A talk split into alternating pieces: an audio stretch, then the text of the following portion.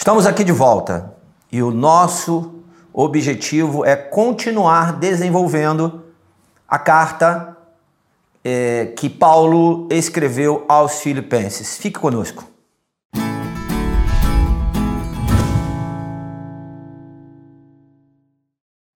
Tudo bem? Se você não me conhece, me chamo Lúcio.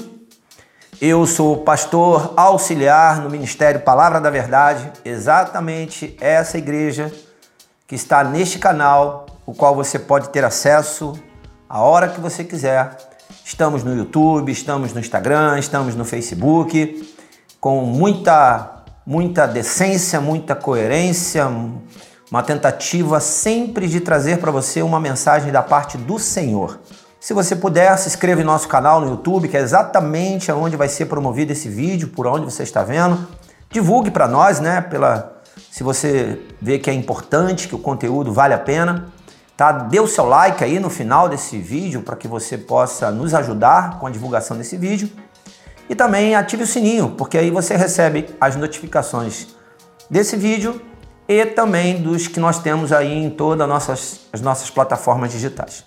Nós vamos desenvolver agora é, essa carta aos Filipenses, o qual estamos hoje falando do capítulo 3. E eu dei um título tanto para o 1, para o capítulo 1, para o capítulo 2 e vou também dar um título para é, esse esse texto maravilhoso que Paulo escreveu é, aos Filipenses. E o nome desse título, né, para esse momento agora, é A Alegria em Cristo como Salvador e Senhor. É o que eu consegui aqui entender e discernir do que está dentro desse contexto do capítulo 3. Mas a primeira coisa que eu quero repartir com você é exatamente o verso 1 do capítulo 3, que me chamou muita atenção e eu quero dividir com você para ver se chama a sua atenção também nisso. Eu vou ler com você, capítulo 3, verso 1. Diz assim: Finalmente, meus irmãos, alegrem-se no Senhor. Escrever de novo as mesmas coisas não é cansativo para mim e é uma segurança para vocês. Que coisa linda! Eu não sei qual qual o impacto que isso gera no seu coração, mas eu fico tentando entender a fala do apóstolo Paulo a esta igreja. E uma das coisas que ele reforça novamente aqui é sobre a alegria. Ele diz: Olha, meus irmãos, alegrem-se no Senhor. Paulo bate muito, como dizemos no ditado, nessa tecla com relação à alegria à igreja dos Filipenses. Eu acredito que por dois motivos. O primeiro é porque, na verdade, a gente precisa de fato ter a alegria do Senhor no nosso coração.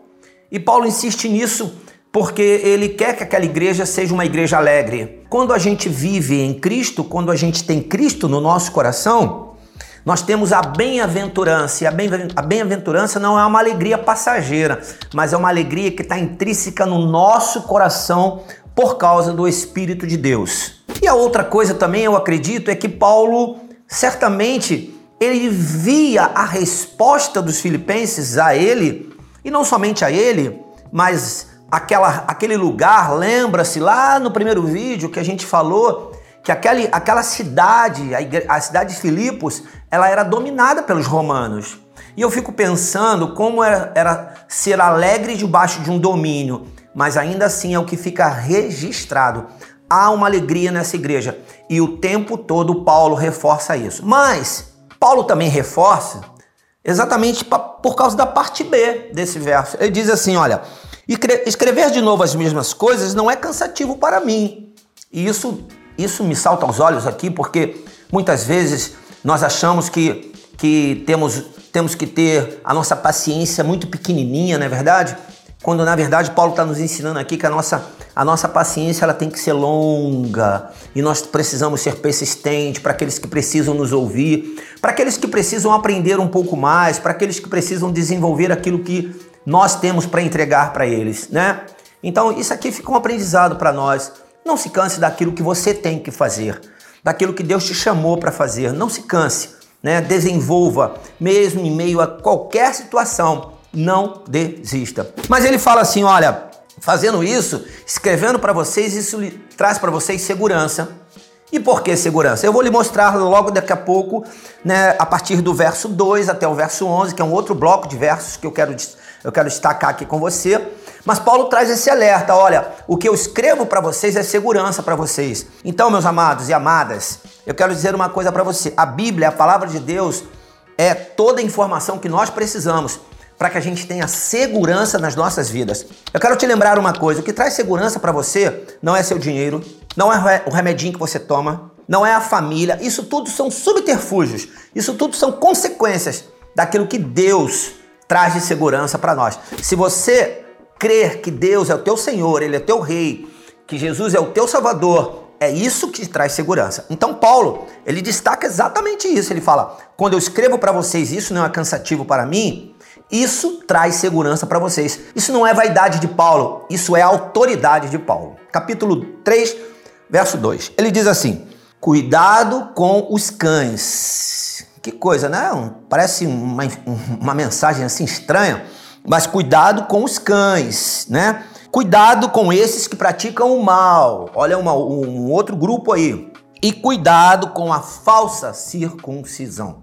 O que, que seria a falsa circuncisão? A circuncisão foi um ato é, extremamente importante lá no Antigo Testamento, na época da lei. Só que Paulo agora, mesmo sendo um homem que viveu a lei, ele agora começa a desenvolver e dizer que aquela circuncisão foi para aquele tempo. Se no tempo dele, no tempo dos filipenses, eles quisessem desenvolver a circuncisão da lei, eles estariam indo contra a graça de Cristo. Então, por isso ele diz: a falsa circuncisão. Não é que aquela circuncisão foi falsa, mas ela foi para o tempo da lei. Compreenderam?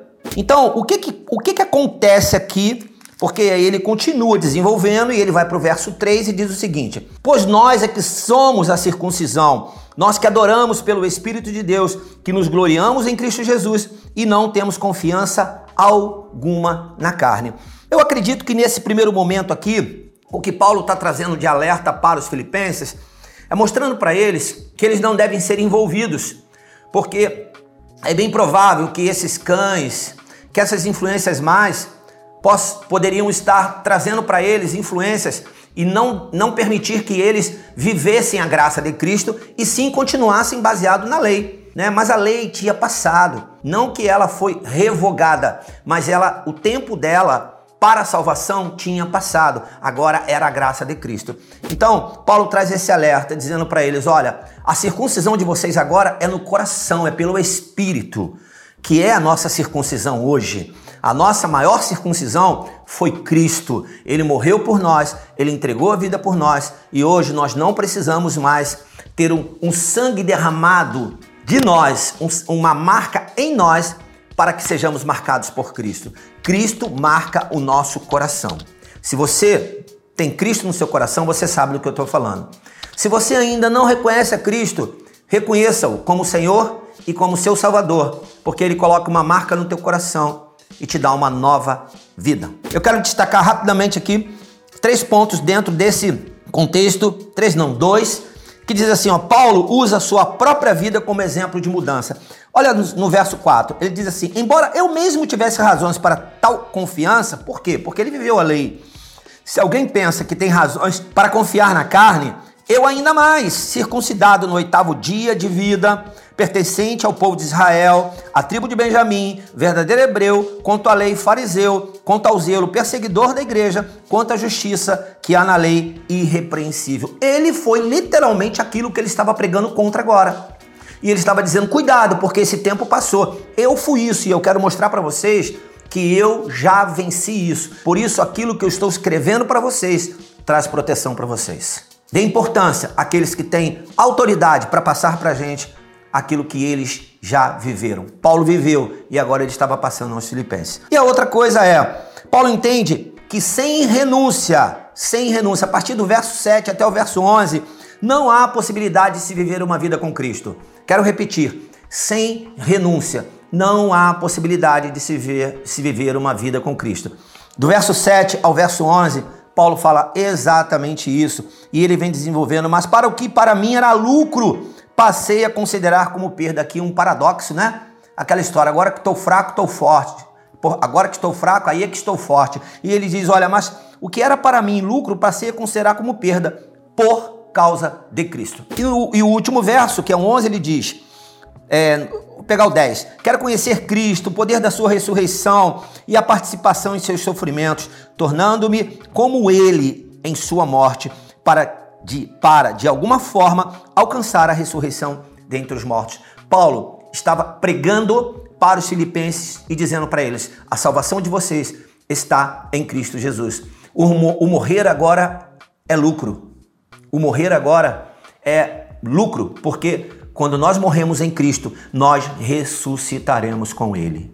Que você possa ter essa consciência no seu coração e nunca permitir que isso se desvie do seu coração. E para concluir, nós vamos desenvolver um pouquinho a partir do verso 12 agora, até o verso 21. E nesses versos aqui, Paulo traz uma orientação à igreja sobre uma nova mentalidade. Olha o que está escrito. Não que eu já tenha obtido tudo isso ou tenha sido aperfeiçoado, mas prossigo para alcançá-lo, pois para isso também fui alcançado por Cristo Jesus. Irmãos, não penso que eu mesmo já o tenha alcançado, mas uma coisa faço, esquecendo-me das coisas que ficaram para trás e avançando para as que estão adiante. Paulo aqui ele traz um, traz um alerta, traz uma dica, traz uma orientação ou traz até mesmo uma lembrança aos filipenses e a mim e você. Quando nós estamos em Cristo, nós somos uma nova criatura. Amém? Quando nós estamos em Cristo, nós somos uma nova criatura. Você não pode ter mais os mesmos as mesmas atitudes que você tinha antes quando o pecado te dominava, quando o pecado me dominava, quando em Cristo agora o pecado saiu da minha vida e as minhas ações e atitudes, meus pensamentos, meu olhar, minhas ações, elas precisam ser novas. Por isso as coisas velhas passam e Jesus fez tudo novo em nossas vidas. Mas eu quero te dar um alerta. Você precisa abrir mão das coisas velhas. Você precisa dizer não para as coisas velhas. Você precisa dizer não para as manias velhas. Você precisa de fato renunciar às coisas velhas para que se abra um espaço para que Cristo entre, faça morada no teu coração, faça morada integral no seu coração. Ele não seja só mais um rito religioso na sua vida, que ele seja seu Senhor e que de fato ele construa em você uma nova vida e ele desconstrua a vida antiga. Foi exatamente o que Paulo falou sobre a circuncisão. Olha, vocês agora vivem pela graça precisa ser desconstruído em vocês. A vida que vocês viviam pela circuncisão. Amém? Então, meus amados, minhas amadas, há uma nova vida em Cristo. E eu preciso é, entender que em Cristo, tudo que eu preciso está nele. Eu tenho uma frase que eu costumo dizer o seguinte: tudo que você precisa, tudo que eu, que eu preciso, está no lugar do propósito, o propósito que nós temos em Cristo. Cristo é o nosso alvo, Ele é o nosso ponto de partida, Ele é o nosso ponto de chegada, Ele é o início, Ele é o fim. Era exatamente isso que Paulo desenvolvia com a igreja aos Filipenses. Ele termina, ele termina dizendo o seguinte, no verso 21, pelo poder que o capacita a colocar todas as coisas debaixo do seu domínio, ele, que é em Cristo, transformará os nossos corpos humilhados tornando, tornando-os semelhantes ao seu corpo glorioso. Essa é a esperança que nós temos em nosso coração. Essa é a esperança que não pode ser roubada por nada, por nenhuma história antiga. Pense nisso.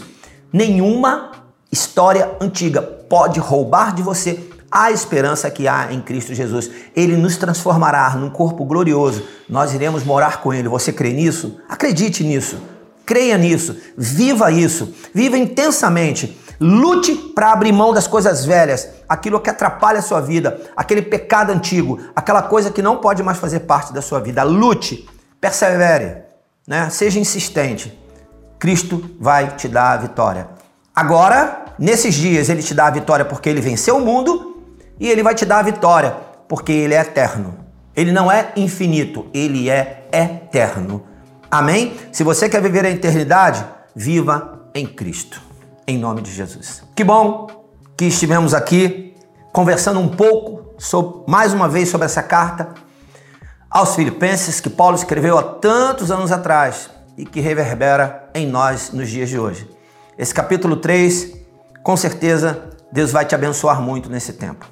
Fique com Deus, que o Senhor possa abençoar a sua família, a sua casa e que Cristo seja o centro da sua vida. Nós, como igreja, nós te amamos. Deus te abençoe.